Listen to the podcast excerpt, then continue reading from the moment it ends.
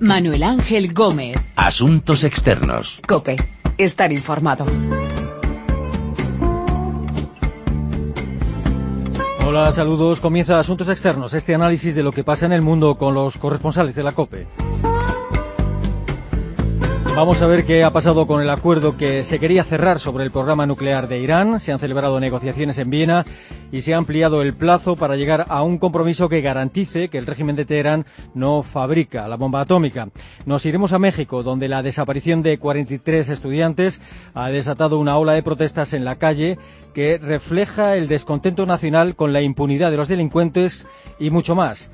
Miraremos hacia Ucrania. Se ha cumplido el primer aniversario de las protestas que llevaron al derrocamiento del presidente Víctor Yanukovych y, en último término, a la guerra civil que se, eh, que se vive en, este, en el este del país.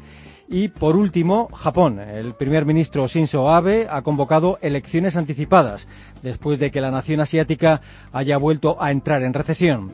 De todas estas historias vamos a hablar con nuestros corresponsales en Berlín, México, Moscú y Pekín, Rosalía Sánchez, María Berza, Ricardo Marquina y Pablo Díez. Primero, el programa nuclear de Irán.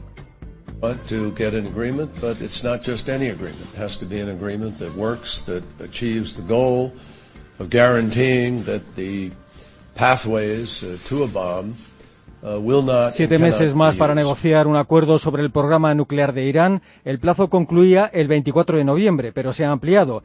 El secretario de Estado norteamericano John Kerry decía que quieren un acuerdo con Irán, pero no cualquier acuerdo.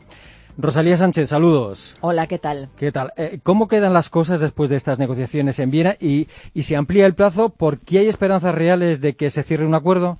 Bueno, eh, si hacemos caso a fuentes alemanas presentes en la negociación, lo que dicen textualmente es que hay graves grietas todavía y es evidente que un acuerdo nuclear integral va a ser difícil de alcanzar. Pero bueno, durante las seis rondas de conversaciones entre enero y julio de este año se han ido produciendo avances, eh, incluido ese rediseño del reactor de Arak para reducir bastante, sustancialmente, la cantidad de plutonio que produciría, por lo que bueno, aún hay esperanza y se puede ir eh, logrando avances. En todo caso, esta semana el acuerdo resultaba imposible y se ha considerado que era mejor ampliar el plazo que cerrar definitivamente las conversaciones. Eh, parece que los principales obstáculos para cerrar este acuerdo serían la capacidad de, de enriquecimiento de uranio que conservaría el régimen de iraní y el ritmo de levantamiento de las sanciones. Sí, ambas partes se acusan mutuamente de estar haciendo exigencias poco realistas en esos dos puntos, sobre todo en cuanto al enriquecimiento de uranio. Hay informes que aseguran que Irán está ofreciendo congelar el número actual de centrifugadoras operativas de tres a siete años a cambio de conservar suficiente capacidad de enriquecimiento para producir combustible para la central de Bushehr, cuando él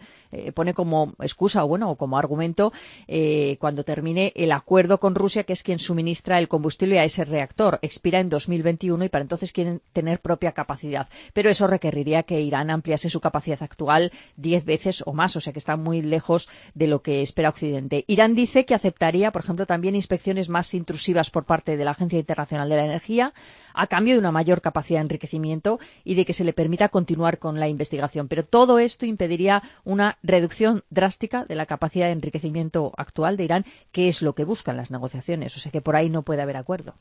En ambos lados hay halcones que no quieren un acuerdo. Los hay, por ejemplo, en Estados Unidos y los hay también en Irán.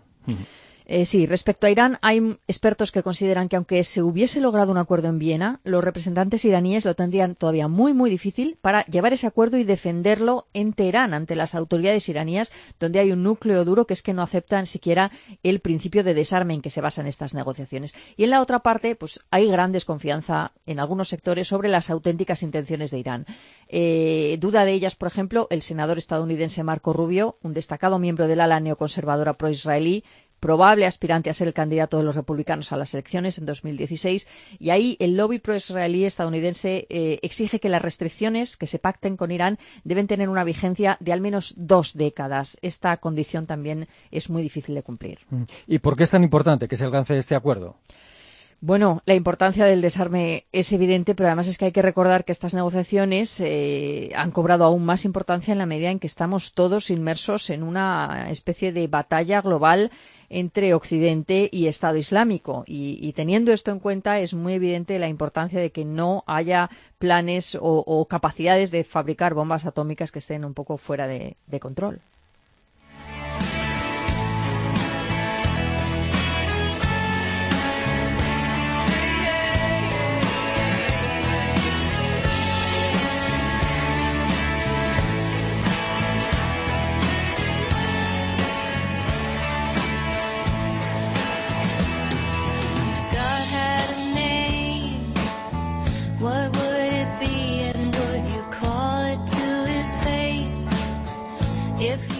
Estaremos pendientes hasta junio de estas negociaciones sobre el programa nuclear de Irán y pendientes estamos de las protestas en México que han tenido como detonante la desaparición de 43 estudiantes en Guerrero. ¿Por qué? ¿Por qué?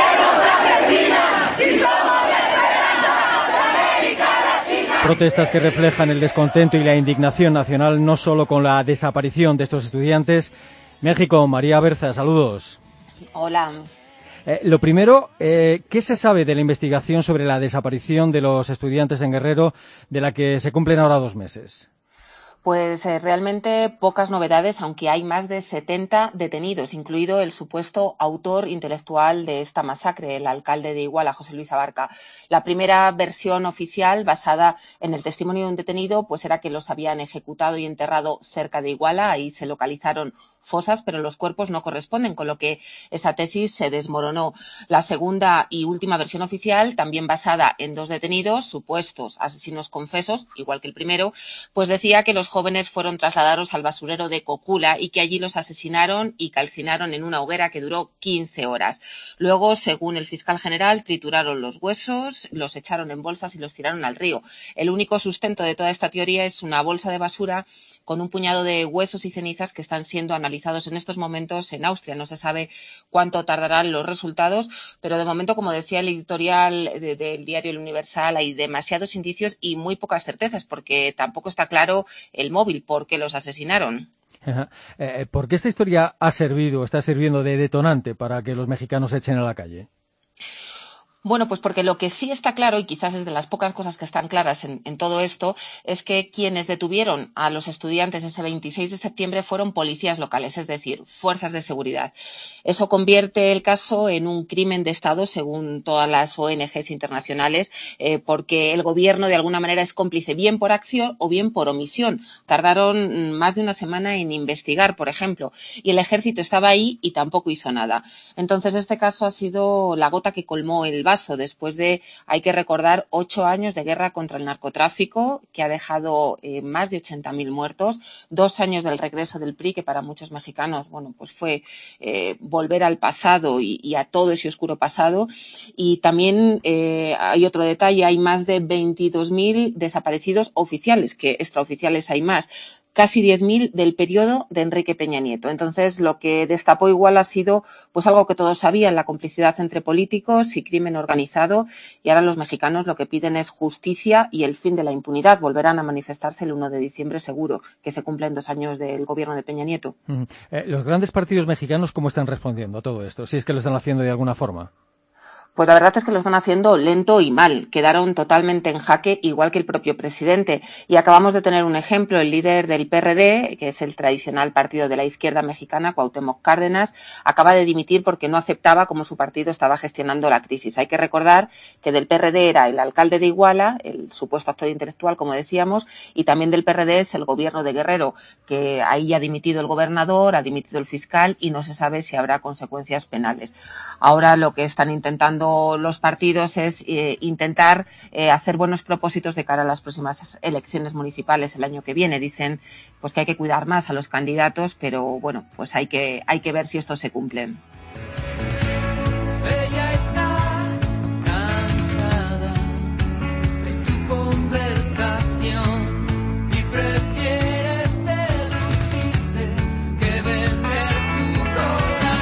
Las protestas en México tras la desaparición de los 43 estudiantes en Guerrero.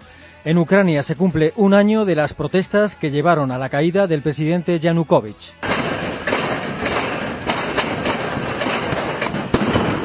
Las protestas que luego llevaron a la intervención militar rusa, a la secesión de Crimea y a la actual guerra civil en el este de Ucrania. Ricardo Marquina, saludos. Hola, buenas. ¿Qué tal? Eh, ¿Cómo está Ucrania un año después?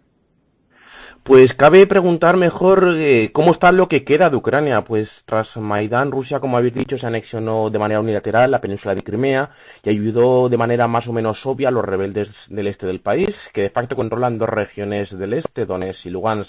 Esto en el plano eh, territorial, Ucrania ha quedado mermada, mutilada, y en el plano económico el desastre es mayúsculo. La moneda nacional, la grivna, se ha depreciado un 30% desde que comenzase la, guerra civil y la producción industrial que se centraba sobre todo en estas, en estas regiones rebeldes, que son, que son cuencas mineras, se ha derrumbado tras la guerra.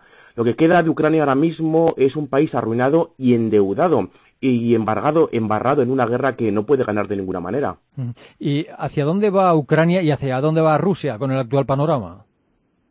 Ucrania va, y esto es en mi opinión tras unos meses trabajando allí, hacia un protectorado de la Unión Europea al estilo de Kosovo dependiente en todos los sentidos de Bruselas, además dependiente de la peor, de la, peor manera posible, porque Ucrania tiene ahora muy poquito que ofrecer a cambio de una, de una ayuda europea. Además, eh, si los sectores más radicales, los que forzaron el golpe de Estado que derrocó a Yanukovych, se hartan del gobierno, lo que puede pasar en cualquier momento, existe el peligro de nuevas protestas. Rusia, por su parte, va hacia un aislamiento progresivo con respecto a Occidente de mantener su apoyo a los rebeldes del este de Ucrania, pero por el momento parece que esto no importa mucho al Kremlin. Mm. Estados Unidos y la Unión Europea han impuesto ya desde hace meses sanciones a Rusia. Estas eh, sanciones le, están costando caras a Rusia. Sí, pero no es lo que más duele. Lo que sí que duele y mucho es la caída del precio del crudo, que también ha caído además en torno al 30% y, y ha hecho derrumbarse la moneda nacional, el rublo, que ha caído también un 30-35% en los últimos meses. La subida de precios, por esto se nota visiblemente en la cesta de la compra porque todo lo importado, y en Rusia esto es casi todo, ha subido de precio en las últimas tres semanas.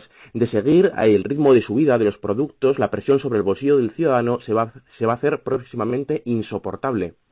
Eh, desde que se iniciara el conflicto en el este de Ucrania han perdido la vida más de 4.000 personas, hay cientos de miles de desplazados. ¿Hacia dónde está yendo, están yendo todos estos desplazados? ¿A qué países? Pues la gran mayoría van a Rusia. Esta semana he estado en la zona de Rostov, que es el sur de Rusia, la frontera, la frontera con Ucrania, y he podido hablar con varios de ellos que han logrado asilo. Se calcula que en Rusia hay cerca de un millón de ucranianos del este que han huido de la guerra. Esta gente además apoya las políticas de Moscú y considera a Kiev y también a nosotros, a los europeos, a Bruselas, responsables de haber provocado el golpe de Estado contra el gobierno, ese que fue el primer paso de todo este drama. De hecho, son varios, los, son varios cientos de miles los ucranianos que ya han conseguido asilo político en Rusia.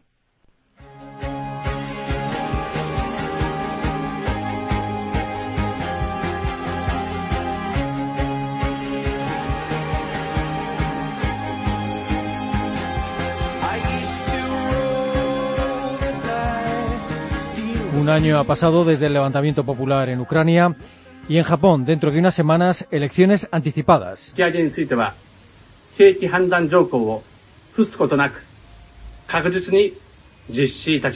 El primer ministro japonés Shinzo Abe, a quien escuchábamos, ha tomado la decisión después de que el país entrara en recesión. No todos los japoneses creen que esta convocatoria anticipada de elecciones fuera realmente necesaria.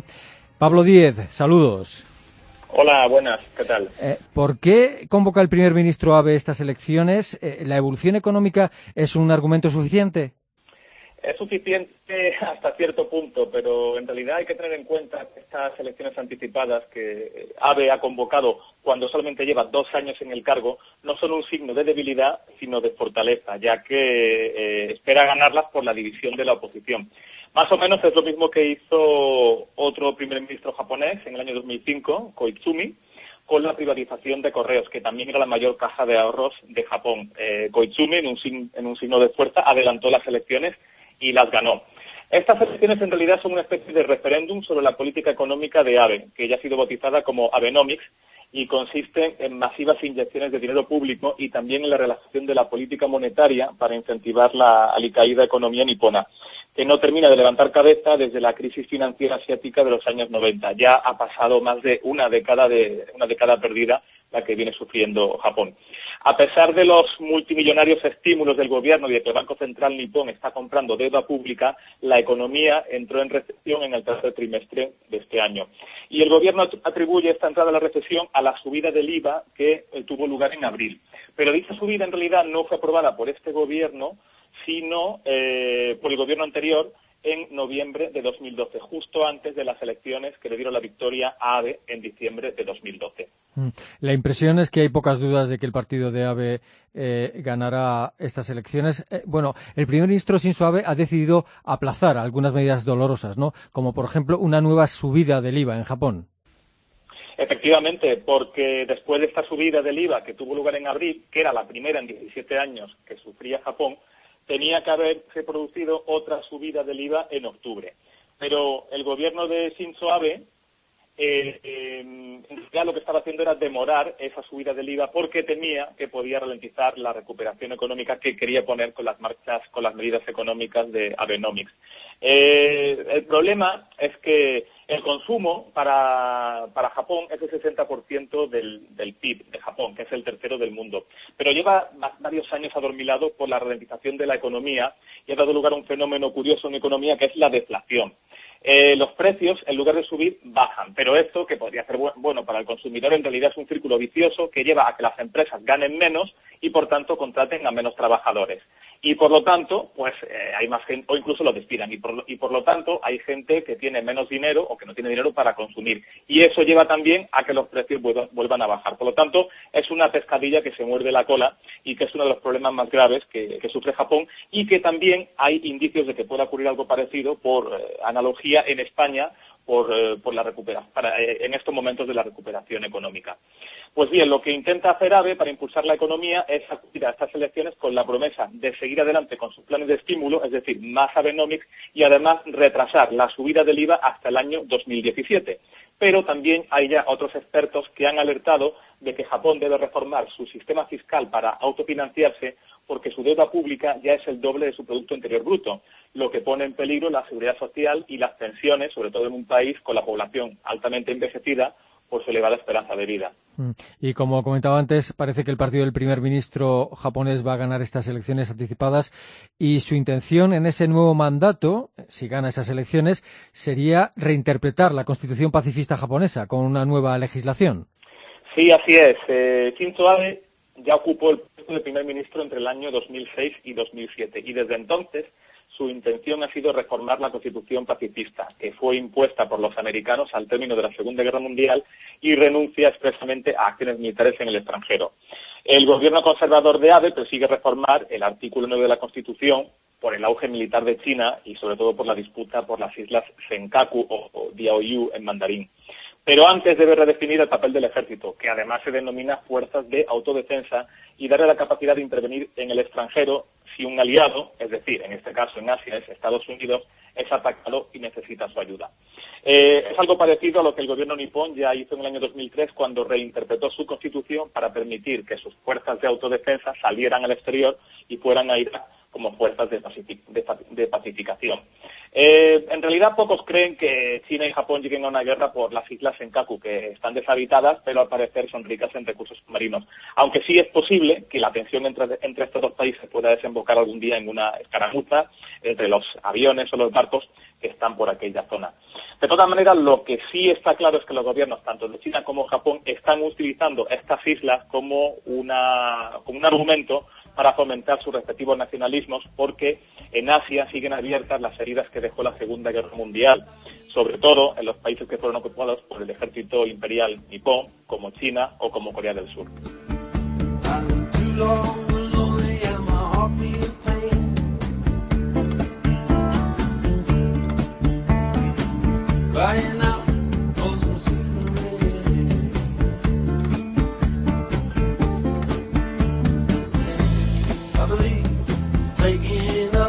Elecciones anticipadas en Japón a mediados de diciembre, primer aniversario de las protestas que llevaron a la caída del presidente Yanukovych en Ucrania o de protestas en México con el detonante de la desaparición de 43 estudiantes en el estado de Guerrero y sin acuerdo en las negociaciones sobre el programa nuclear de Irán que se han ampliado hasta junio de 2015. Son las historias de esta edición de Asuntos Externos en la que hemos contado con nuestros corresponsales en Pekín, Moscú, México y Berlín. Recuerden que nuestra dirección de email es asuntosexternos.cope.es y que también estamos en Twitter, Asuntos Externos todo junto. La semana próxima volvemos aquí en cope.es.